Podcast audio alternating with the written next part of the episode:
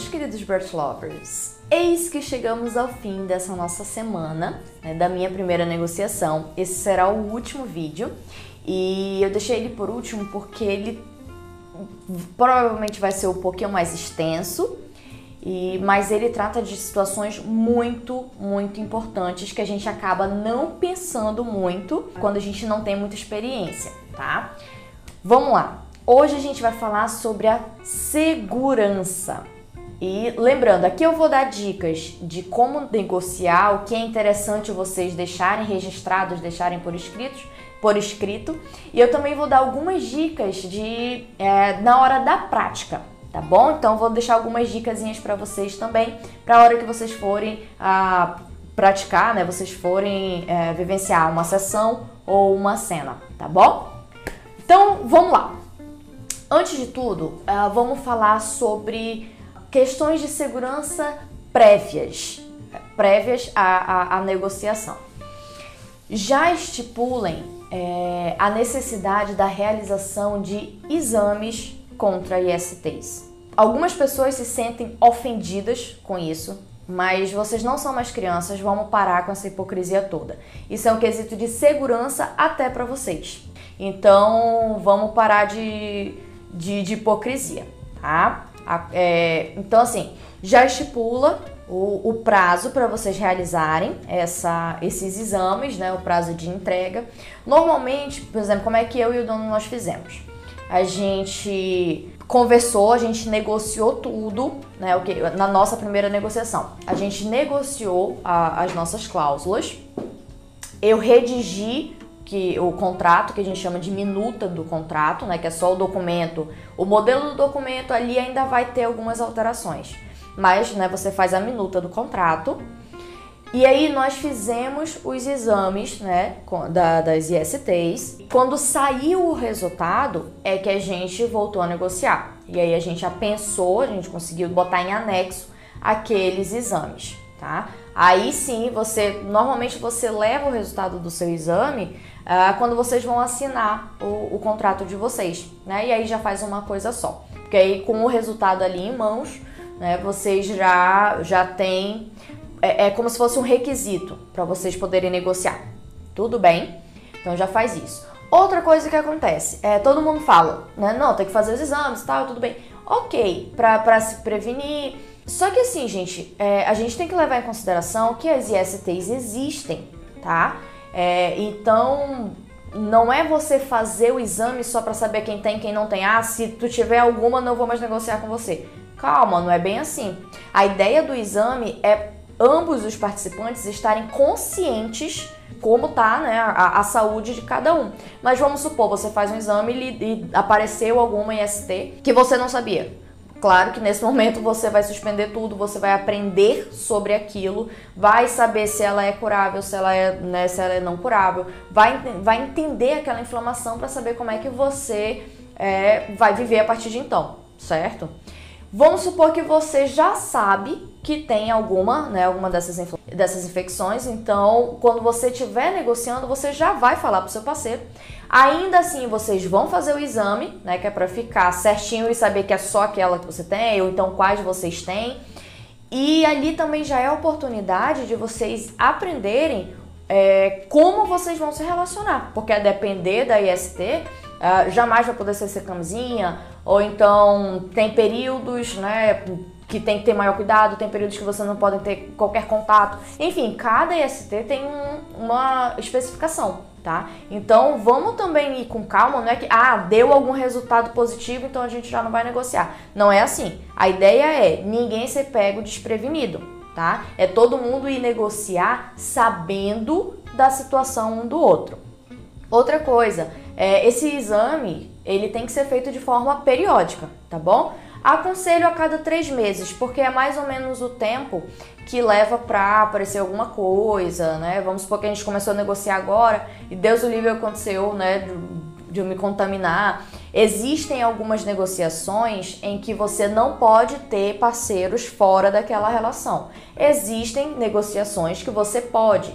Então, até por isso é interessante vocês fazerem esses exames periodicamente. Galerinha, não esquece o like, viu? Pra dar aquele help pra Tia Moon. Agora vai lá e continua curtindo o conteúdo. Bom, passado esse quesito dos exames, vamos agora falar um pouquinho sobre os sistemas de segurança. Agora a gente já vai falar uh, das questões da prática mesmo, tá? Primeiro, existe um sistema de segurança que a gente chama de semáforo, porque ele utiliza as cores do semáforo, tá? Como é que eu utilizo? A, gente usa o amarelo e o vermelho. O amarelo você fala quando vocês estiverem em alguma prática, normalmente que envolva o sadomasoquismo, né? E aí vocês estão, vamos supor que você está numa prática de spanking. E aí você tá naquela intensidade que você normalmente aguenta, só que vamos supor que tá no momento em que aquela força é o, já tá no teu limite. Ali é até onde você aguenta.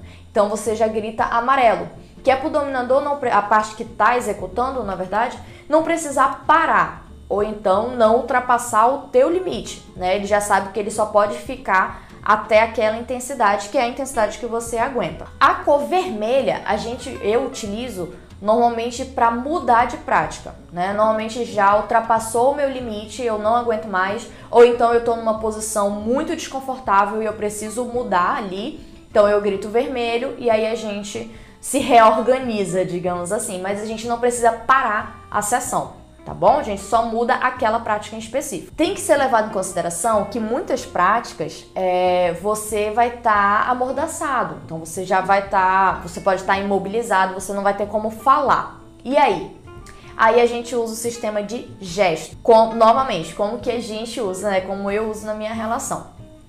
Um estalo é para dizer que tá tudo bem. Tá, eu vou ficar estalando toda hora? Não, mas vamos supor, a gente tá numa sessão de shibari, que é o de amarrar, ou fazendo alguma amarração, né? E eu já tô amordaçada, ou enfim, ele tá me preparando para começar a prática. Normalmente ele pergunta: "Tá tudo bem? Tá machucando, né? Tá de um, tá machucando de um jeito errado, digamos assim".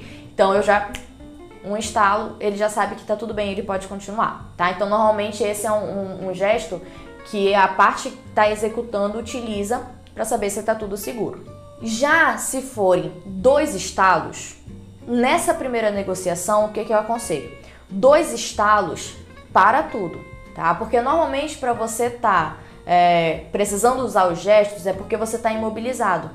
Então pode ser que você se machuque feio daqui que o, o quem estiver executando for, for ver o que está acontecendo, se ele só tem que mudar a prática, você pode se machucar. Então, dois estalos para tudo, já, é, já solta a pessoa, tira a mordaça para vocês poderem saber o que está acontecendo. É mais seguro, tá? Do que vocês tentarem investigar só, tipo, ah, não, dois estalos, vou só mudar a pessoa de posição e tal. Pode ser que a forma que você amarrou esteja machucando, tá? Então, o mais seguro é dois estalos, para tudo, é, tira a mordaça, tá? Já, já vai soltando a pessoa o mais rápido possível, tá? Para vocês poderem continuar de uma forma segura. Ainda quanto a formas de segurança no momento da prática, a gente tem a nossa. E agora a gente vai para a nossa tão conhecida Safe Word, né? Que eu acho que é que todo mundo já ouviu falar. Essa é a palavra mestre, digamos assim, tá? É a nossa palavra-chave. Quando ela é dita, a prática toda tem que parar, tá? Vocês não vão conversar, vocês não vão é, tentar mudar a posição ou então diminuir a intensidade. Não, só para, tá? Para tudo. Aí vai depender do que te despertou esse interesse de falar a tua safe word, tá? A, a depender do caso, vocês só levantam e vão pro aftercare, cada um, né? Vai, pre, prepara o momento do aftercare ou então vocês só encerram, se dão um tempinho, tá? E aí ou tiram outro dia para conversar, né? Vai cada um pro seu lado, porque vai depender muito do que despertou essa safe word. Se a safe word foi dita só porque a prática foi executada de um jeito errado e tava te machucando, ok, isso vai ter que ser conversado. Porque ou a pessoa vai ter que estudar mais para saber como é, fazer aquela prática, tá bom? Ou então você tem que refletir se você não gosta daquela prática e acrescentar ela como um limite para você, tá? O importante é A safe word, quando ela é dita, por ela ser tão extrema, normalmente ela já pede uma revisão do contrato, tá? É interessante vocês já conversarem sobre isso. E não tenham medo de falar a palavra de segurança de vocês, tá? Principalmente o submisso, a gente tem isso, né? Não é muito conversado, mas é bem comum. A primeira vez que a gente vai falar a nossa palavra de segurança, a gente fica muito receoso, que a gente fica meio, nossa, eu vou estragar tudo, vou acabar com a sessão, vou acabar com a prática. Não. A safe word existe para ser dita, tá? Então não precisa ficar com neura, você não fez nada errado, tá? Se você não tá confortável com aquela situação, se você tá lhe fazendo mal, diga a sua palavra e é isso. E aí depois vocês vão tentar resolver, tá bom? Não deixem de falar a palavra e não fiquem se forçando a aguentar, tá? O BDSM é para ser algo bom, é para ser algo leve, é para ser algo prazeroso, tá? Não é um trabalho, não é uma obrigação. Então não tem por que você ficar se forçando. Agora, uma diquinha extra para vocês. Principalmente se vocês forem começar a praticar ou fazerem sessões fora de casa, no motel ou em algum local, um hotel também, uma pousada, enfim, algo só para aquilo que não é a casa de vocês, levem sempre um kit de segurança, tá? Um kit de primeiros socorros, tá? Além de ter aqueles medicamentos normais, os convencionais, tipo dor de cabeça, dor de barriga, enfim, o que você costuma ter no, no, no kit de primeiros socorros, inclua uma toalha limpa, tá? Uma toalha, um, um, pano menorzinho, uma fralda, alguma coisa assim, mas que esteja limpa. Uh, uma tesoura, de preferência uma tesoura grande, porque vamos supor que vocês estão fazendo uma, uma prática que envolve amarrações. E aí você amarrou a pessoa de jeito errado, então a pessoa está sufocando. Você daqui que você desamarre, né? Então para evitar qualquer coisa, leve, tenha sempre uma tesoura de fácil acesso, tá bom? Tenha também sempre a, mão doce ou salgado, tá? Uma barrinha de chocolate, uma bolacha recheada, ou é, quanto ao sal, tem aqueles sachêzinho de sal, tá? Mantém dentro, do, do, do, kitzinho, porque a gente nunca sabe, né? Tanto a, a, glicemia da pessoa pode cair, quanto a pressão. Então você né, não conhece, vai, principalmente as primeiras negociações. A própria pessoa que está recebendo a prática, ela pode não conhecer os limites do corpo dela. Ela pode não ter se alimentado bem, tá? É, não ter se preparado devidamente para aquela sessão, porque ela não sabia o que esperar, né? Enfim, Quanto à alimentação, eu tenho um videozinho sobre isso lá no meu Instagram. O link vai estar aqui nas descrições, tá? Assim como o link do Insta também, já me segue por lá. E se precisar, se quiser, também manda DM, que eu gosto muito de conversar com vocês por lá. Mas enfim, voltando pra cá.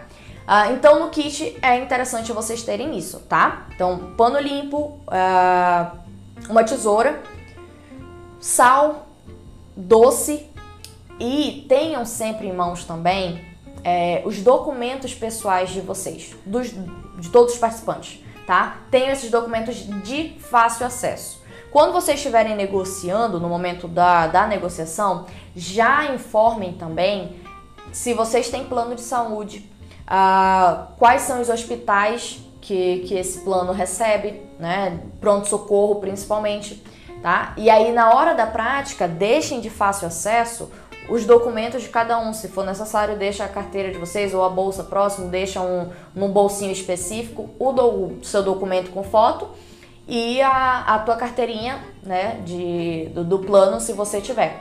Tá? E aí já, já tenham em mente qual é o hospital mais próximo ali aonde vocês estão. Nossa, tá me deixando apavorado. Não, gente, é aquela questão de prevenir, tá? Não é um sexo casual, não é um sexo baunilha. A gente sabe que existem práticas diferentes, a, a gente procura isso, né? A questão do sadomasoquismo, ele envolve muito é, essa, essa coisa mais selvagem, essa pegada um pouco mais forte. É, existem práticas que são mais arriscadas, né? E a gente não pode ser hipócrita, tá? A gente tem que se resguardar o máximo possível. Então, já tenho essa, essa prevenção é, é estar preparado para caso aconteça. E é isso, tá? Então, de início, esses seriam os primeiros, as primeiras dicas para vocês, tá? É, quanto à questão da segurança em específico. A gente encerra a nossa semana por aqui. Eu espero muito que vocês tenham gostado de todas as dicas, que vocês tenham aproveitado alguma coisa para negociação de vocês, tá? Me sigam no Instagram, que por lá eu vou estar tá sempre soltando novidades também, né, quanto ao conteúdo. Já deixa o seu like aqui, uh, se inscreve no canal, ativa o sininho porque eu vou continuar postando uh, conteúdos por aqui, não vai ser né, nessa periodicidade de todos os dias, né? Ou, é, provavelmente eu vou fazer entre uma ou duas vezes na semana, mas vão ser sempre temas bem relevantes. No mais é isso, hoje a gente vai ficando por aqui. Deixa seu like, deixa um comentário, uh, se inscreve, ativa o sininho e vamos quebrar juntos esses tabus.